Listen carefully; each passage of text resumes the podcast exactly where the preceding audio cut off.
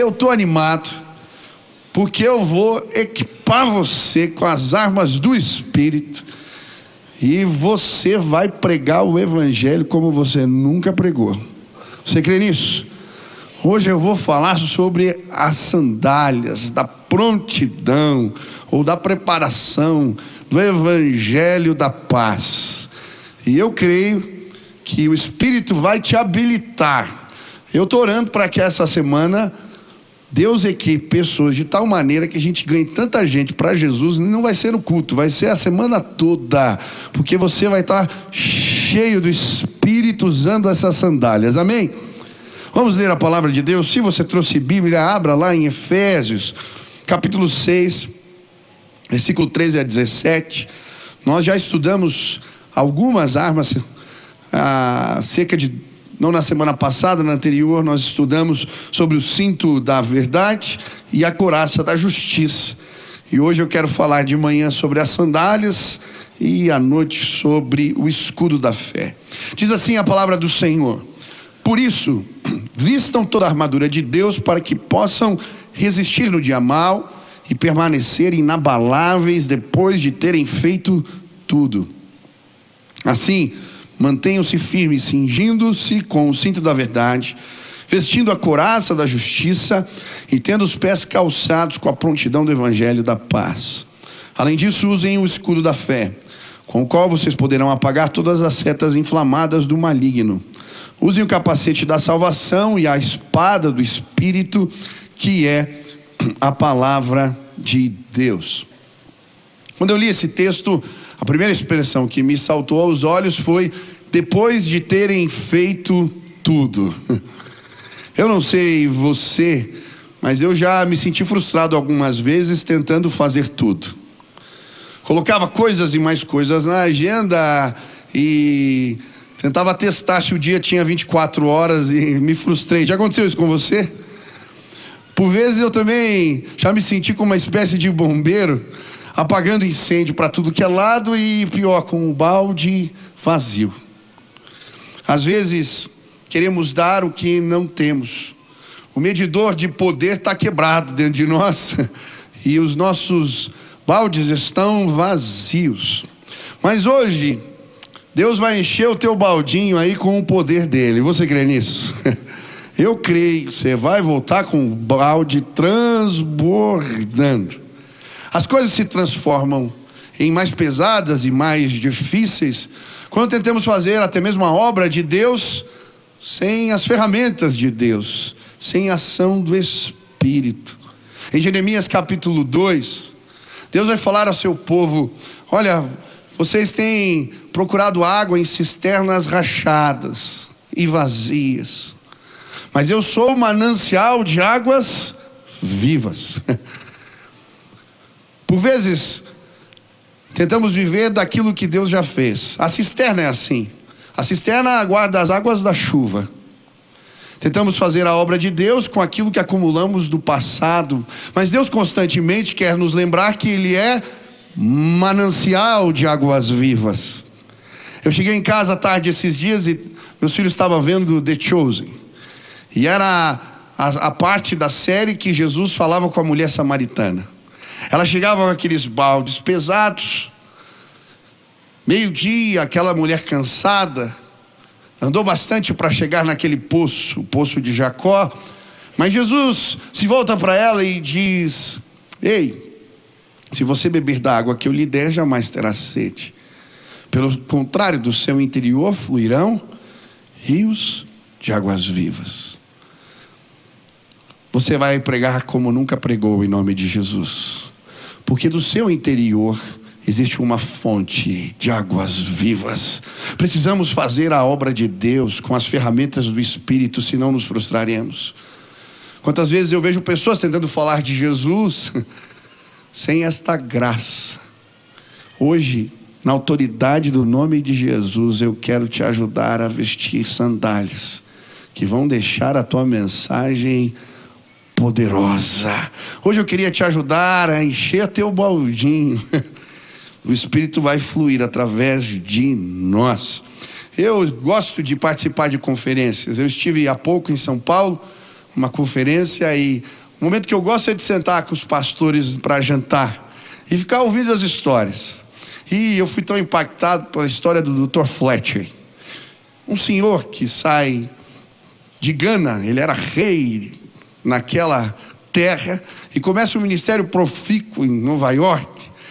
E eles contando como ele chega, chega no aeroporto na época, anos atrás, vai no orelhão, disca para um número.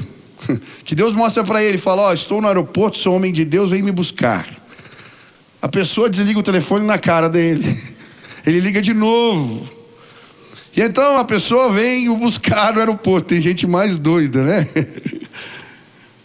Ele fala de Jesus para aquele homem, Deus transforma a sua vida, e ali começa uma série de eventos de um Deus que é poderoso. Os sinais de Deus vão acompanhar a mensagem do Evangelho. Veste as sandálias, um rio de água viva vai fluir do teu coração. Quem quer encher o balde hoje aqui? Pastor, como é que a gente usa essa ferramenta, as sandálias da prontidão do Evangelho da paz? O que significa? A melhor arma de defesa é o ataque.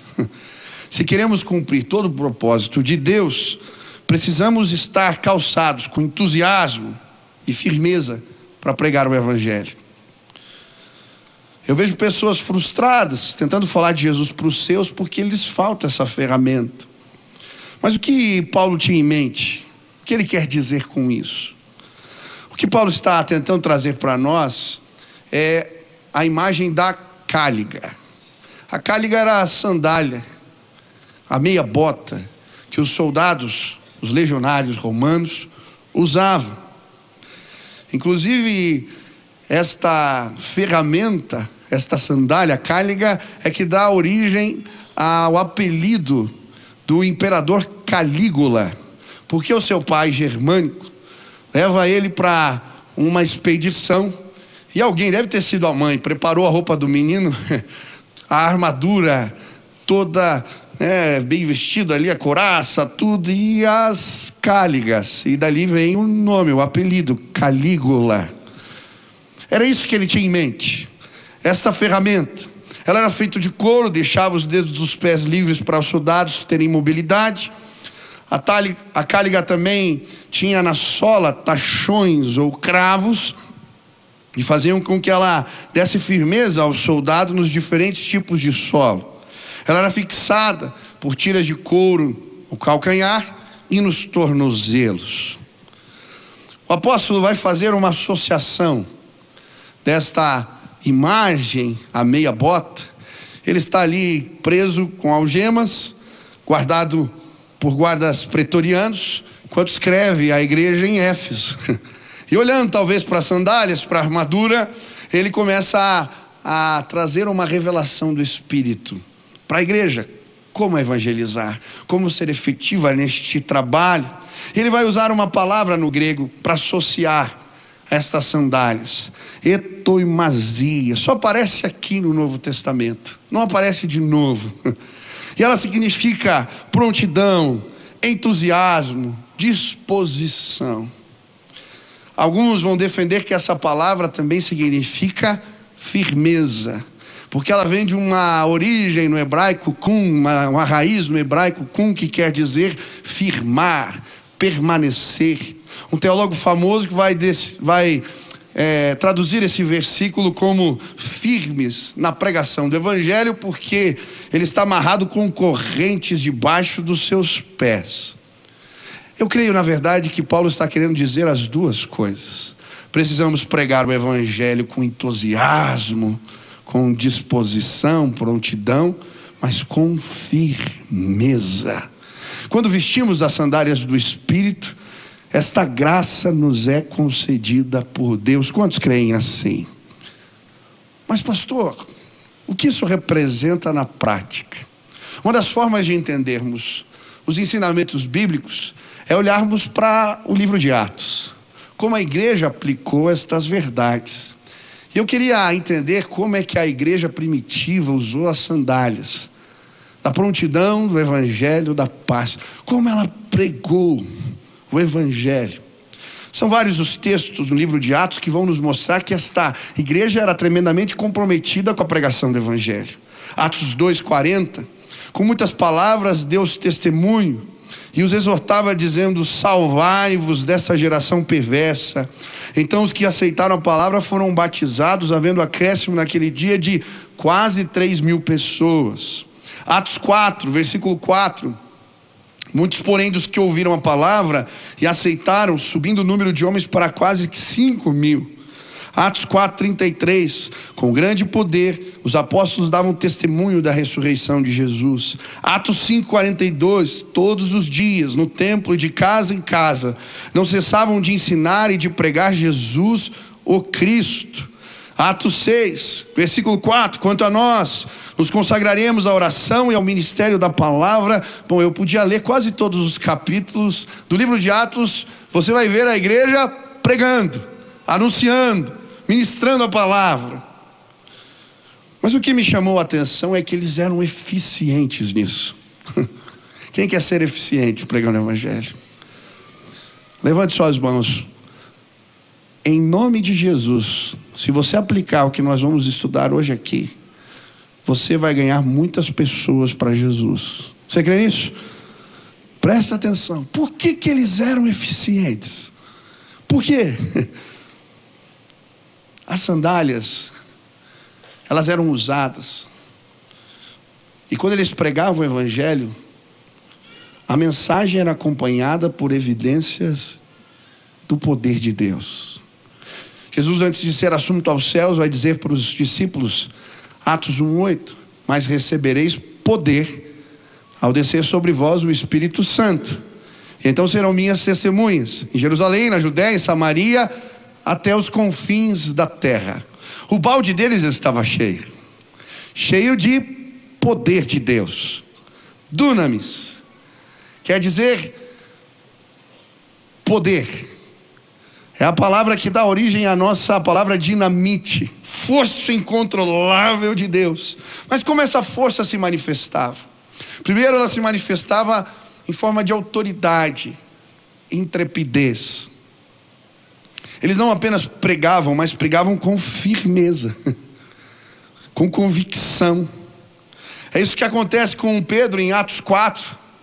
Depois de curarem um paralítico, eles são interrogados. E então a Bíblia diz que Pedro, cheio de intrepidez, fala com aqueles que o julgam. E ele fala de tal maneira que os juízes do seu tempo vão dizer: como é que esse homem iletrado pode falar desta forma? Ele deve ter estado com Jesus. Na verdade, o que ele estava provando era poder de Deus, em forma de intrepidez, autoridade para ministrar. Em Atos 4, 29, eles oram pedindo essa intrepidez, esta autoridade, e Deus lhes responde, enchendo-os do Espírito para pregar.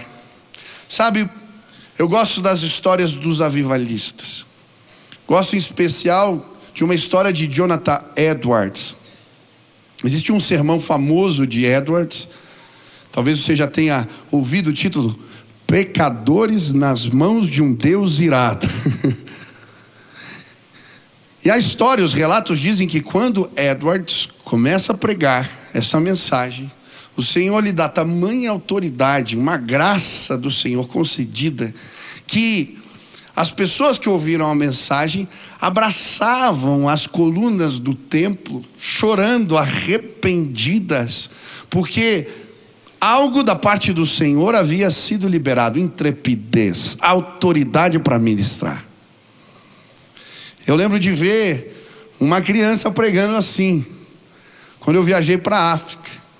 Aquele menino, de repente, ele começou a contar uma história da Bíblia, mas o Senhor lhe deu autoridade, ele começou a chorar e todos nós juntos, porque ele havia sido visitado, uma fonte de águas vivas estava correndo. Nós precisamos pregar com autoridade, com convicção. Por vezes, quando estou ministrando, eu sinto como se o ar tivesse diferente, mais pesado. A graça do Senhor foi derramada, autoridade para ministrar.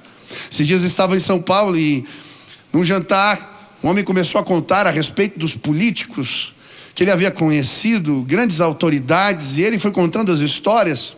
Eu tinha conhecido aquele dia e naquela noite, de repente, eu senti esta graça. Uma autoridade de Deus, eu falei para ele, pus a mão na mesa e disse: Eu quero te apresentar alguém de autoridade. Ele disse: Pois quem é? É Jesus de Nazaré. E eu comecei a falar do poder de Jesus, como ele tinha se apresentado a mim. Aquele homem foi ouvindo, ouvindo, ouvindo, e no final ele disse: Você gostaria de conhecê-lo? Eu disse: Sim, eu quero. Era um jantar, fim de noite. Em São Paulo, eu, diante de um homem que não conhecia, ele se rendeu a Jesus aquela noite, porque autoridade me foi dada. Pode aplaudir ao Senhor. Esses dias me mandou mensagem pedindo uma Bíblia. Está lendo a Bíblia agora, o irmão? Deus é bom. Se você procurar a graça de Deus e vestir essas sandálias, Deus vai te dar autoridade para pregar. Convicção, brilho nos olhos. É diferente ouvir alguém assim. A minha oração hoje é que esta graça te alcance em nome de Jesus. Outra forma desse poder se manifestar era na forma de discernimento. Um entendimento especial da parte de Deus sobre lugares, pessoas e procedimentos. Preste atenção, quando você ministra a palavra, ensina a mensagem do Evangelho para alguém, quem está trabalhando é o Espírito de Deus. E ele nos mostra lugares, pessoas e procedimentos. Nós vamos ver isso acontecendo no livro de Atos. Quando Felipe prega para o eunuco, superintendente da rainha Candace, a Bíblia vai nos mostrar que ele é dirigido pelo Espírito para um lugar deserto. Esse não é o melhor lugar para um ponto de pregação. Mas de alguma maneira o Espírito o levou para aquele lugar, então ele encontra um homem lendo a Bíblia sem entender. Se coloca do lado do carro e ali Deus faz algo. Por quê? Discernimento. Poder na forma de discernimento foi derramado sobre Filipe. O mesmo acontece com Ananias, quando está em casa e Deus lhe dá discernimento para ir à rua direita. Na casa onde Saulo, o perseguidor da igreja, estava. Deus mostra o endereço, Deus mostra o que ele deve falar, Deus lhe dá uma graça tamanha que ele chega e ministra, e por isso aquele homem que era perseguidor dos crentes se arrepende, se converte. O mesmo acontece quando uma mulher, adivinha, vem atrás de Paulo, dizendo que ele era homem de Deus, e ele tem um discernimento que aquilo era uma ação demoníaca, repreende. Ou quando eles vão pregar o evangelho para Lídia, a Bíblia diz que a intenção era irem para Bitínia, mas o Espírito os impede de ir para aquele lugar. Ele tem uma visão de um varão macedônio que aparece para ele numa visão e diz: Passa a Macedônia e nos ajuda. E então ele muda a rota. Ele vai parar na região de Filipos. Ali procura um lugar de oração, encontra Lídia. E por causa de um discernimento do Espírito, aquela mulher se converte e a igreja começa na sua casa. Deus é poderoso. Tentar pregar o Evangelho sem o discernimento do Espírito é mais difícil. Mas quando procuramos a Deus, quando pedimos para que Ele encha o nosso balde de poder, coisas especiais de Deus começam a acontecer. Sabe, quem às vezes já sentiu aquela voz dizendo para fazer algo e você resistiu, deve ser coisa da minha cabeça. Já sentiu assim? Preste atenção. Normalmente é o Espírito Santo te empurrando numa direção. Eu lembro, pastor, eu era mais jovem e voltando para casa de ônibus, comecinho do meu ministério. Eu estava chegando num ponto de ônibus e eu vi um jovem sentado assim no banco da praça. Eu estava correndo, tinha um monte de coisa para fazer, mas aquela voz, o Espírito, para, senta do lado dele. Eu tenho um recado para ele. Eu falei, é coisa da minha cabeça. Continuei caminhando em direção ao ponto de ônibus. Você já fez isso? Estou confessando meu pecado aqui. Quando cheguei no ponto de ônibus, fiquei tão incomodado que eu voltei. Eu fiz o trajeto três vezes, ida e volta. Olha só que coisa terrível.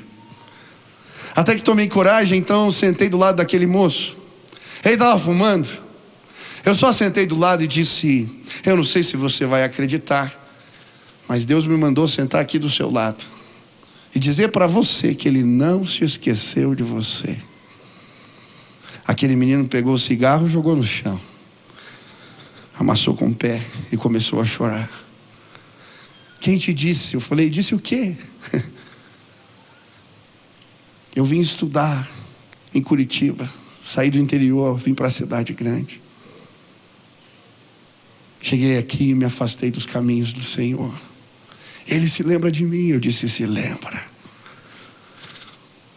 No meio da tarde, eu estava abraçado, atracado de um jovem que eu não conheço, orando para que ele entregasse a sua vida a Jesus e se reconciliasse com Deus. Sabe, o Espírito está empurrando pessoas para lugares, para procedimentos, para falar com pessoas. Não resista à voz do Espírito e você vai ver a glória de Deus através da sua vida. Essa semana estava atendendo um casal que está indo para a Tunísia.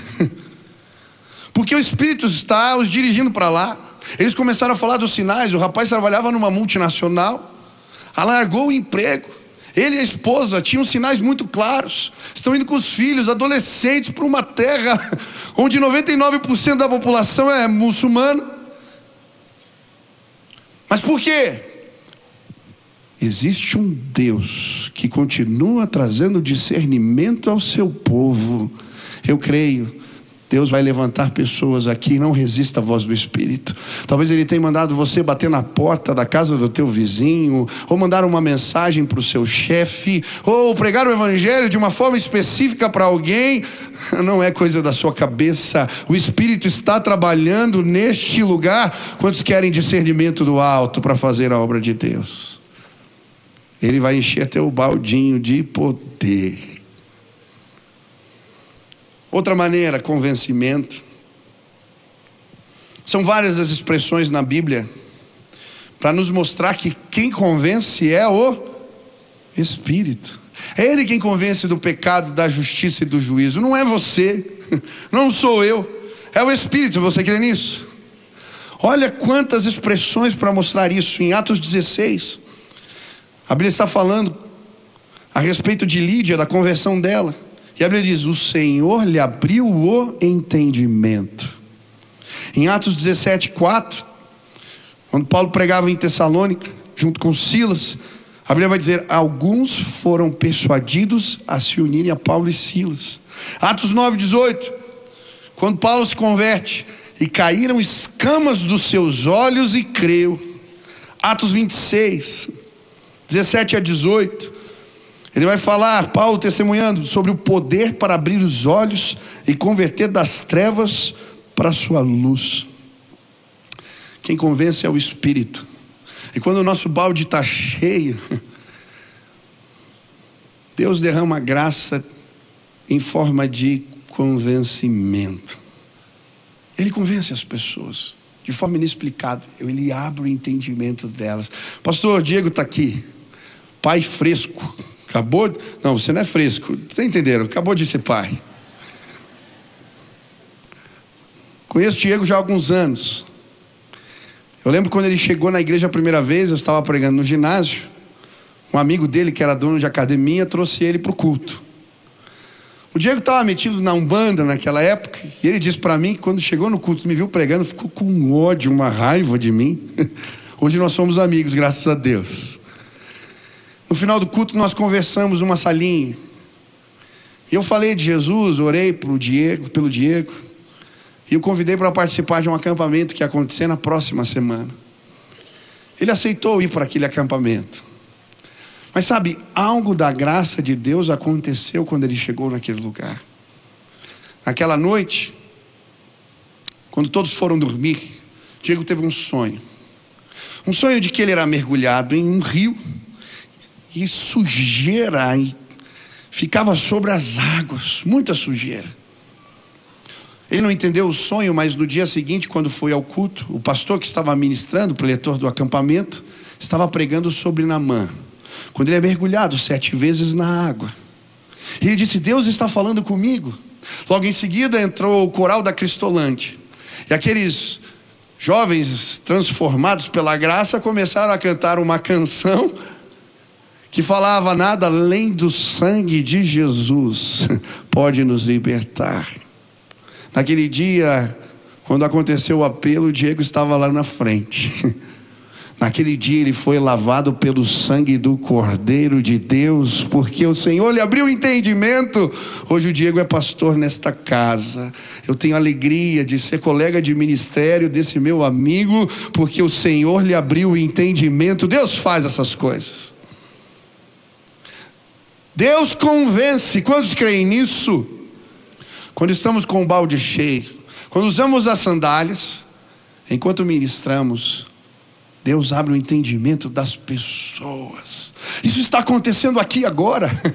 Eu vim com o meu baldinho e eu sei, pessoas na frente da televisão, ouvindo pela rádio ou neste auditório, estão tendo seu entendimento aberto pelo poder do Espírito que está ministrando neste lugar. Deus é poderoso. Deus é poderoso. Mas esse poder também se manifestava através de sinais, prodígios, maravilhas. A palavra receberão poder, dunamis, também significa poder para fazer milagres. Em Atos 3, a cura do coxo. Em Atos 5, a sombra de Pedro curava. Em Atos 6, Estevão fazia grandes sinais entre o povo. Em Atos 8, Filipe operava sinais e maravilhas. Em Atos 19, Paulo realizava milagres extraordinários. Quando a gente prega por vezes, e eu creio que isso acontece principalmente quando ministramos a palavra. Quem quer ter experiências do poder de Deus? Prega o Evangelho. Porque uma das maneiras de Deus se revelar é através dos sinais do reino. Ele aponta o caminho. E para que as pessoas creiam, sinais acontecem. Quantos creem que isso pode acontecer? Prega o Evangelho, prega o Evangelho. Pregue o Evangelho. Estava lembrando também no começo do ministério. Pode chegar aqui já. Isso o Ragnar já chegou. Obrigado, irmão. Eu estava sentado na quarta fileira. Já estava no final do culto e o Espírito Santo falou para mim: ora por esse casal à sua frente. E eu fiquei, não, não conheço. E aí o Paulinho, encerrar o culto, resolveu cantar mais uma música. Eu falei, acho que é para orar mesmo. E aí eu cutuquei aquele casal e disse, eu não conheço vocês, mas eu posso orar? Disseram, sim, pode. Eu estendi as mãos e comecei a orar. Eles eram estrangeiros, olha como Deus faz as coisas. Naquela época eu não namorava ainda. Depois descobri que eles eram os tios da Silvana, que hoje é minha esposa. Deus é bom. Direto do Paraguai, estavam aqui. E aí comecei a orar e no meio da oração veio algo no meu coração. Ora para ela ter um filho. Eu falei, eu não vou fazer isso. Eu nem conheço a mulher. Vai que ela não quer ter um filho. Mas foi algo tão forte. E eu orei, Deus, visita essa mulher com graça. Que ela possa ter um filho. Quando eu orei assim, aquela mulher começou a chorar, chorar, chorar. Terminou a oração, ela disse: eu não posso ter filhos. Nós já estamos tentando há muitos anos, eu não posso ter filhos. Eu disse com uma convicção que não era minha. Eu creio. Eu creio que hoje Deus fez algo. Eles não eram crentes. O marido olhou e disse: Olha, se ela engravidar, eu volto do Paraguai aqui para você apresentar um menino. Eu falei: Você vai voltar. Passado um mês, recebo a notícia. Amaro estava grávida. Eu já apresentei esse neném aqui, porque Deus é poderoso para fazer aquilo que não podemos fazer.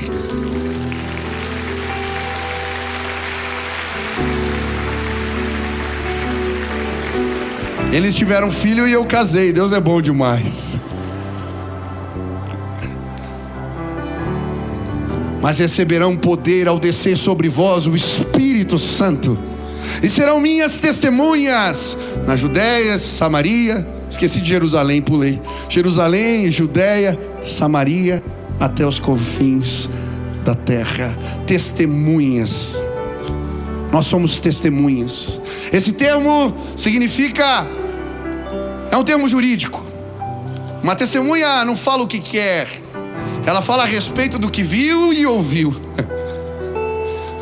Eu ouço pessoas me dizendo: Eu não sei evangelizar. Sabe sim, você é uma testemunha. Simplesmente fale do que você viu e ouviu. Quantos já tiveram experiências com Deus aqui? Levante as mãos. Você pode pregar o Evangelho, você pode pregar o Evangelho, você pode pregar o Evangelho. A palavra testemunha também significa mártir, é um compromisso de entregar o Evangelho, custe o que custar.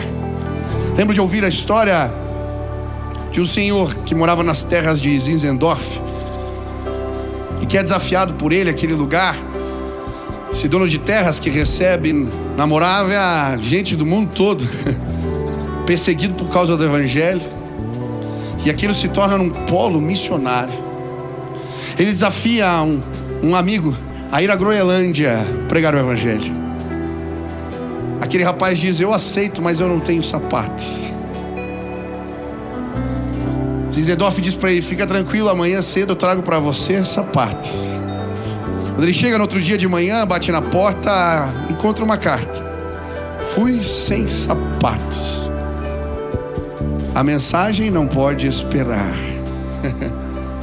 Deus fez um avivamento na Groenlândia porque alguém estava disponível.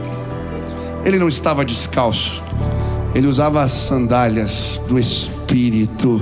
Hoje eu quero colocar as sandálias junto com você. Nós vamos pregar como nunca pregamos antes. Você vai falar de Jesus como nunca falou antes, porque do seu interior flui rios de águas vivas. Hoje eu quero orar para que o seu balde seja cheio de poder. Ele vai te dar discernimento, ele vai te dar autoridade. Os sinais do reino te acompanharão. Deus vai nos usar poderosamente. Quantos creem nisso? Se você quer pedir, Deus, eu quero ser usado dessa forma.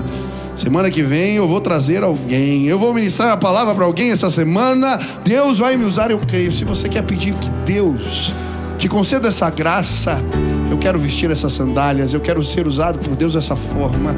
Fique de pé no seu lugar, eu quero orar por você agora, pedindo que Deus, Deus, te use poderosamente para pregar o Evangelho. Aleluia! Estenda suas mãos assim.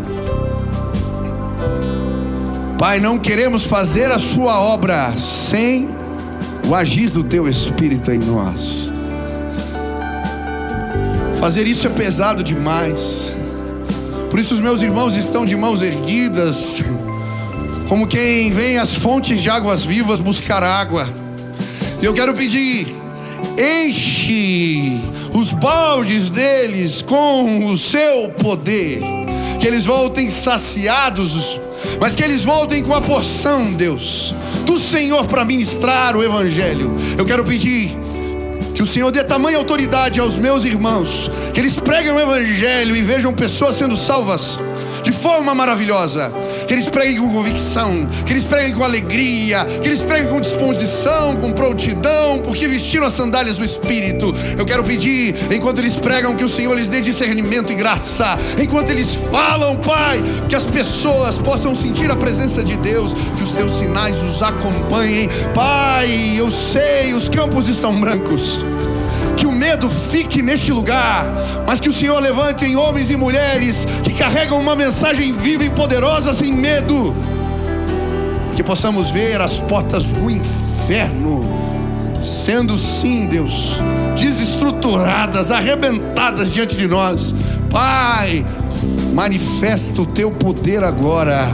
Usa os teus filhos, usa os teus filhos os enche do teu espírito. Aleluia, aleluia. Quantos creem que Deus pode abrir o entendimento de pessoas agora nesse lugar? Você crê nisso?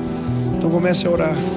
Pai, eu quero pedir agora, em nome de Jesus, que o Senhor abra o entendimento de pessoas para a mensagem do Evangelho agora.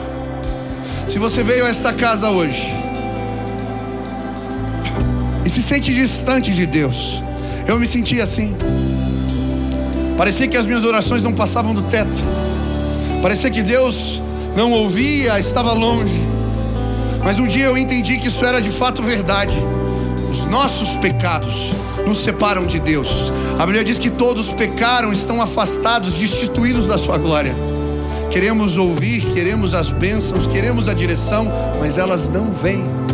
E aí corremos atrás das nossas tradições, dos nossos ritos, mas isso não é suficiente. Quando nos arrependemos dos nossos pecados e entendemos a mensagem da cruz, o sangue de Jesus nos purifica do pecado e então a nossa relação com Deus é restaurada. Isso aconteceu comigo. Quando alguém orou por mim, eu não ouvia Deus, eu não era capaz de entender a sua mensagem, mas quando um jovem orou, eu senti um peso pelos meus pecados tão grande, e eu chorava, e eu chorava, e eu pedi perdão, e naquele momento o sangue de Jesus me libertou. Eu lembro até hoje, foi a primeira vez que eu ouvi a voz de Deus. Eu te escolhi no ventre da sua mãe, eu te amo e eu vou te usar para o louvor da minha glória. Desde então eu tenho ouvido Deus falar e dirigir a minha vida. Há poder no sangue de Jesus para nos conectar com Deus. Se hoje neste lugar você quer esta conexão maravilhosa? Você quer ouvir falar, Deus ouvir falar com você? Você quer a direção dele para sua casa? Você quer se transformar num seguidor de fato de Jesus? Às vezes dizemos que somos isso, mas nem sabemos o que ele ensinou. Hoje eu quero te desafiar a tomar uma decisão. Eu quero Jesus. Eu preciso da ajuda de Deus, eu quero me arrepender. Um milagre vai acontecer hoje neste lugar. O Espírito vai fazer morada no seu coração. Se hoje você quer tomar essa decisão, aonde você está, levante sua mão bem alto, eu quero orar por você. Bem alto, bem alto, bem alto, bem alto, bem alto. Deus te abençoe, Deus te abençoe, Deus te abençoe, Deus te abençoe, Deus te abençoe, Deus. Tem uma multidão de mãos erguidas. Quero pedir que você levante o banco, você que ergueu as mãos, venha para cá agora, venha aqui na frente agora, enquanto nós aplaudimos, porque Deus está abrindo entendimento de pessoas. Saia do teu lugar agora e venha aqui à frente. Vem agora, vem agora, pede licença. Isso, lá do meio, lá de trás, vem agora, vem agora, lá da galeria, vem agora, vem agora. Isso mais, Deus está fazendo algo aqui, Ele está trabalhando. Venha, você é filho amada, você é filha amada. Deus tem algo para a sua vida hoje. Venha, venha, venha, venha agora. Venha em nome de Jesus. Saia do teu lugar, se arrependa. Deus vai começar algo novo na tua história. Venha. Venha, venha, tem mais gente. Deus está chamando, Deus está chamando você. Venha, venha, pede licença e venha. Não importa se você é criança, se você é mais velho, jovem. Vem agora, vem agora, vem agora, vem agora. Em nome de Jesus, vem agora. Ele está abrindo entendimento de pessoas hoje aqui.